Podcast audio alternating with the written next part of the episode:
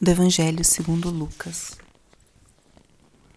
Naquele tempo disse Jesus aos seus discípulos: Não existe árvore boa que dê frutos ruins, nem árvore ruim que dê frutos bons.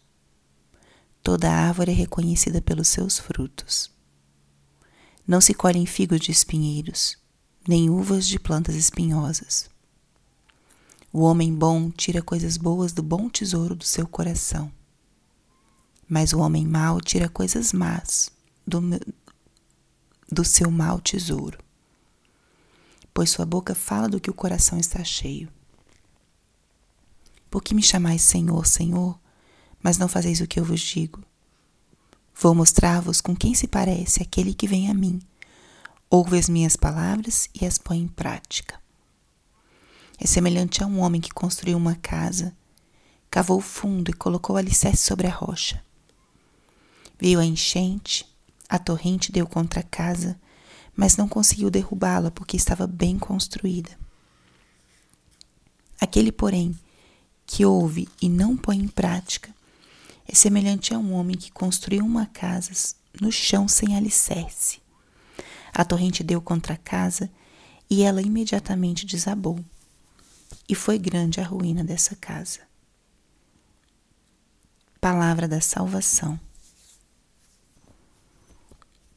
Espírito Santo, alma da minha alma, ilumina minha mente, abre meu coração com teu amor, para que eu possa acolher a palavra de hoje e fazer dela vida na minha vida.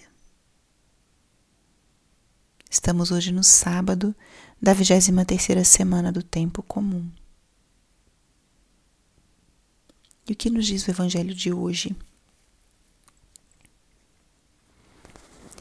Um dos temas centrais desse trecho do Evangelho de hoje é a relação entre ouvir a palavra de Deus e viver a palavra. Jesus hoje nos faz um forte convite a vivermos a Sua palavra. Estamos no mês de setembro, que é o mês da Bíblia, o mês da palavra de Deus. E esse trecho de hoje pode ser para nós talvez um ponto de mudança. Faça o exercício hoje de acolher essa palavra como um chamado que o Senhor te faz. Filho, filha, há tanto tempo você escuta meus ensinamentos. Eu quero que você não só escute, mas que você viva.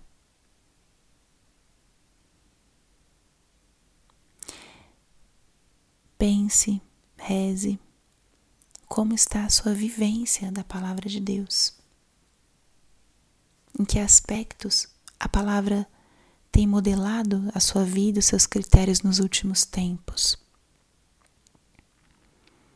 Dê nome a essa experiência. Que belo é você olhar para trás, não no, talvez num passado longo, mas pense num passado mais recente e perceba, pontue, nomeie os aspectos onde a palavra de Deus te iluminou nesses últimos tempos. Que coisas da sua forma de pensar e de agir foram transformadas depois que você começou a meditar a rezar, a escutar a palavra diária. Reconheça esses aspectos, essas experiências que você teve, onde a palavra de Deus modelou, iluminou os teus pensamentos e as tuas ações. Que bonito! E vale a pena também pensar no oposto coisas a palavra ilumina, talvez a sua mente, mas não se torna ação? Em que aspectos essa palavra ainda cai como num terreno pedregoso ou espinhoso e não dá seu fruto? Tem algo que a palavra te convence, mas não se torna ainda vida? O que falta? O que Jesus fala hoje é que aquele que ouve a palavra e a põe em prática é como um homem que constrói a casa sobre a rocha. Vem a enchente, as torrentes, mas não derrubam essa casa. E é realmente assim. Quando nós nos deixamos guiar e construímos nossa vida baseada na palavra, vêm os altos e baixos da vida, nos afetam, mas não nos derrubam, porque estamos com o nosso alicerce bem colocado. E quando nós alicerçamos nossa vida em outras coisas,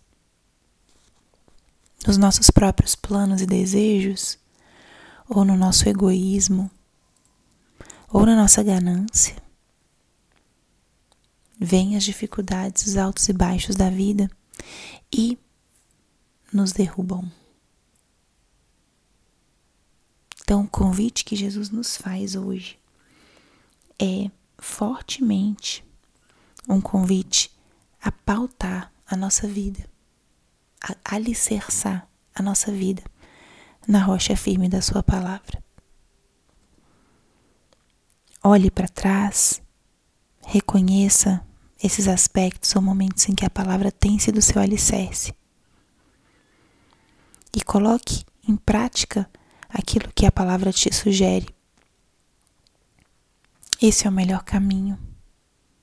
É o caminho de nos fazermos mais como Cristo.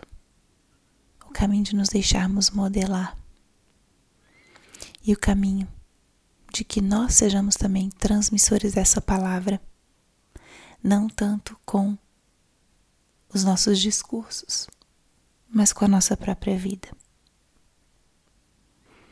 Glória ao Pai, ao Filho e ao Espírito Santo, como era no princípio, agora e sempre.